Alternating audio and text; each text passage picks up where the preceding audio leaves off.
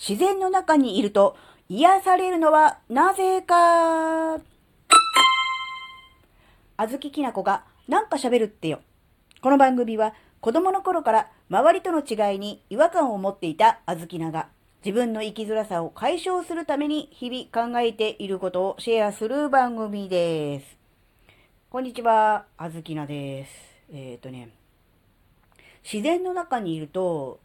なんか癒されませんか？うん、なんでだろうなってちょっと思ったので、あずきななりのね、考え、あるいは結論をね、喋っていきたいと思います。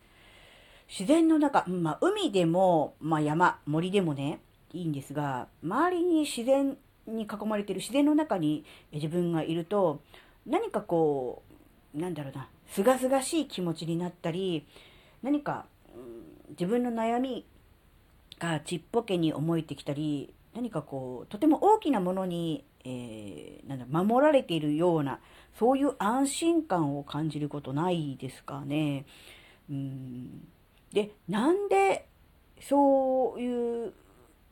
気持ちになるのかなっていうのを、あずきななりに考えました。これはあの、あずきな個人のね、感想ですので、科学的根拠は一切ありませんが、それで良ければ、あの、お付き合いください。えー、結論ですね、あずきなが出した結論は、それは、大自然は大先輩だからです。なんじゃそりゃ。うん。科学的根拠ないですが、小豆菜は、まあね、あの、田舎に住んでますので、地方の過疎地ですので、自然に関してはすごく恵まれてる地域なので、特にあの、なんだ海だ、山だ、行こうと思ってね、車で何時間も走らせていくっていうわけではなくて、普通の生活環境の中に自然というかもう家の周りが もう自然です。野生動物とかも普通に庭を歩いてますね。うん、最近はあの熊が出没したとかっていう放送が流れてきて、えー、ちょっと大変ですが、熊とかね、あと鹿とかね、ちょっと前は猿も出たって言ってたかな。まあいいんですけど、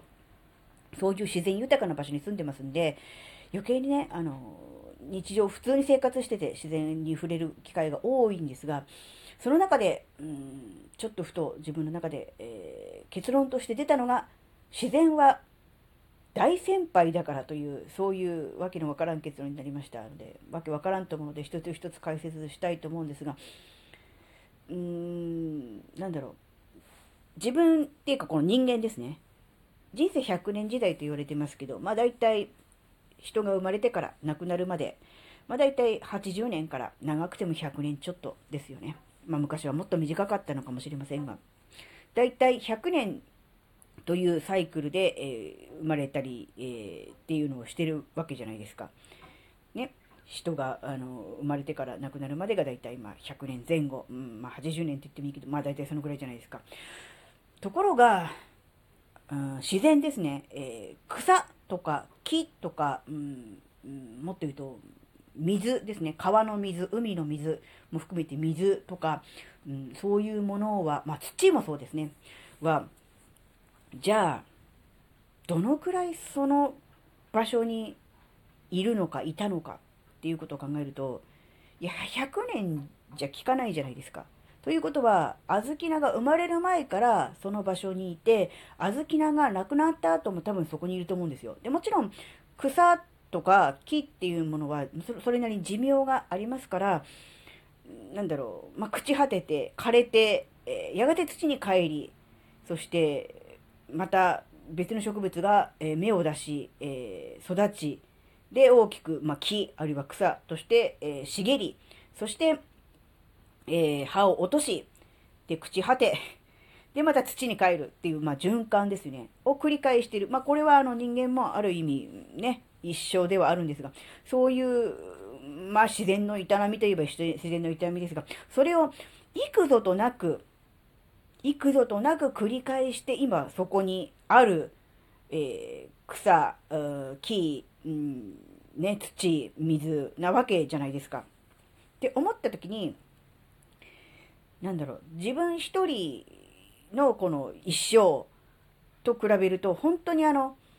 ものすごい長い間そこにいるんだな。形は変えますよ。ある時は木、ある時は草、ある時は土、ある時は水かもしれないけれども、少なくともその場所、その近辺にずっといるわけですよね。大先輩じゃないですかって思ったんですね。やっぱ大先輩に囲まれてるっていうのが、いわゆる大自然に囲まれてるっていう状態だと思ったんですよ、あずきなは。って思った時に、やっぱりこう、人生のね、先輩、まあ、例えば、うーん、まあ、自分より年の上の方もそうですし、あるいは何か、うん、自分にとって、えー、何かこう、な、なんだろうな、すごくこう、知識、技術のある人、年齢が例えば下だとしても、ね、経験歴が長い人も含めてそういう意味からすると先輩ですよ。人生の先輩、あるいは何かの、うん、経験者としての先輩っていう人が周りにたくさんいればいるほど安心じゃないですかね。あの、あずきなバイオリンやってるって話したじゃないですか。で、あの、オーケストラなんですよ。で、あずきなはファーストバイオリンっていうパートなんです。バイオリンはね、ファーストバイオリン、セコンドバイオリンって2つに分かれるんですが、ファーストバイオリンなんですが、やっぱファーストバイオリンの方のが、やることが難しいので、えー、あずきなの OK で数少ない、えー、経験者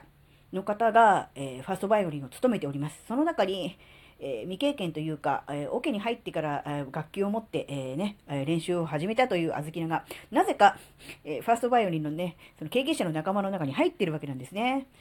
うんで、当然、ね、オーケストラですから、ファーストバイオリン固まって演奏します。前を、前にいて弾いている方も先輩、隣で弾いている方も先輩、後ろで聴いている方も先輩、周りを先輩で囲まれているわけですね。そうすると、とっても安心するんですね。あもちろんね、小豆な一人ぐらい間違えたところで大したことないですから。で、そういう意味では、まあ、ドーンとね、大船に乗ってっていうのはあるんですが、それだけじゃなくて、やっぱり周りの人に経験者、上手な人がいるっていうだけで、やっぱり安心感違うんですよね。それを思った時に、やっぱりあの、経験者に囲まれている、周りの人に、えー、そういう人がいっぱいいるっていう中っていうのね、とっても安心できるんだなって思った時に、ちょっとね、その、大自然は大先輩っていう考え方と、その、ね、経験者、先輩方に囲まれてると、うん、安心感があるねっていうのが結びついたんですよ。だから大自然の中にいると、なんだろう、癒されるとか、安心感が出るとか、何かこう、気持ちがスッキリするとか、自分の悩みが小さいなって思えたり、何か新しい気づきを得たりするのは、やっぱりその自然っていうのが、ただそこにあるだけ、そこにいるだけって思いがちだけど、そうじゃなくって、その長い時間をかけてずっとそこにいるっていう、その先輩感が、なんだろう、こう、いい、いい作用を、ああ、なんだろう、もっといい表現ができればいいな。そのね、先輩な感じが、えー、自分自身の中でこう、安心感につながるわけですよ。こう、なんだろう、委ねて大丈夫だみたいな。うん。そういう感じになるわけですよ。自分自身が何もできなくても何もしなくてもそこにいるだけでも、うん、何かこう、得られるものがあるみたいな、うん、そういう感覚かなってちょっと思ったので、えー、シェアしたんですけど、あの、理解できない人にはさっぱり、は？何？先輩？バイオリン？オーケストラ何？っていう感じになったと思うんで、あそういう人には、させんって、あの、素直に謝りたいと思いますね。あの、いつもあのおかしなことを喋っているあずきなのたわごとだなと思って聞いていただけるととてもありがたいですね。あの、あの共感しましたとかね、あの、よく理解できましたとかね、いう方、もしいらっしゃいましたらコメントをいただけると非常に励みになるわけですが、まあね、あの、そういうおかしなことを考えているそういう人が、ペラペラと早口で喋る番組なので、えー、そういうことなんですね。初めて聞いた方ごめんなさいっていう感じなんですが。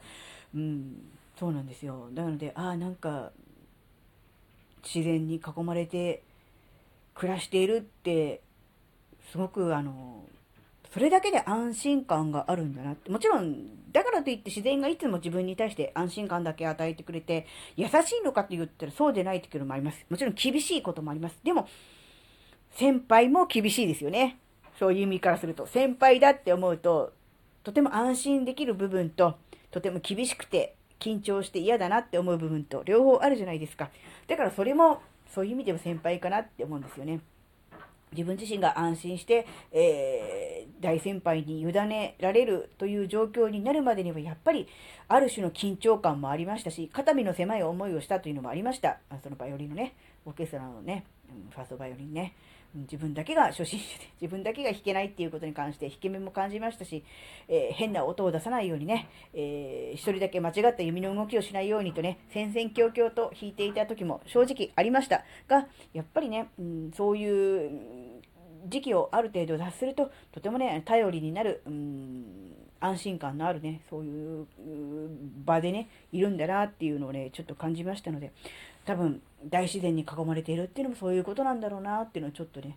考えたっていう、そういうお話でした。ね、どうなんでしょうね。科学的にはどういう根拠があるんでしょうか。あの、自然に囲まれると癒されるっていうのは。もしかすると、えー、脳内物質がとかね、えー、なんだろうね、自然から発生されるなんとかがとかっていうのがあるのかもしれませんが、あずきのとしてはそういうことよりもね、まず、うん、大自然は大先輩だなっていうふうなことをね、気づいて、そこから、えー、いろんなことを考えてよっていう、そういうお話でした。はい、今回のお話があなたの生きづらさ解消のヒントになれば、とっても嬉しいです。ここまでお聴きくださりありがとうございました。それではまた次回お会いしましょう。バイバーイ。